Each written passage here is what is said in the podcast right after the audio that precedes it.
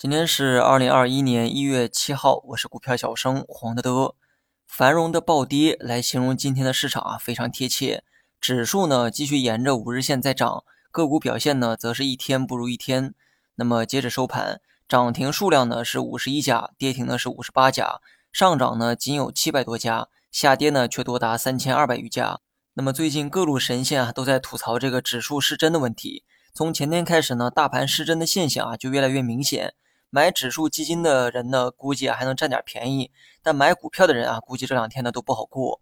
所以目前的市场呢，真的得从两个方面啊去分析：一是分析大盘走势，二是分析个股的表现。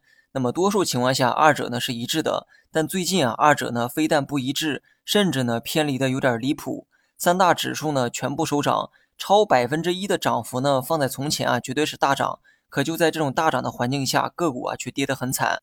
这种极端的二八现象啊，不知道是主力的手法好，还是偶然的形成。如今的市场呢，都是机构抱团吹泡沫的行情，抱团抱到最后啊，二八现象呢也是越来越极致，资金呢全部砸到这个二身上，而八成的个股啊却是散户在玩。散户的投资决策呢没有一致性，所以八成的股票涨高了之后，多数人都忙着套现，因此呢，散户在玩的股票这两天都在跌，但机构抱团的少数个股啊却很坚挺。恰巧机构对蓝筹权重情有独钟，权重股不跌，大盘指数呢就不会跌。去年发了那么多基金呢，它总归要进到股市。你说这些钱会进来买什么呢？无非还是买前辈们抱团的股票。股票呢还是那些股票，但进来抱团取暖的人啊倒是越来越多了。那么先不论盈利与否，如果啊你就是管不住自己的手，非得进去嘚瑟嘚瑟，那你也去买那些机构抱团的股票吧。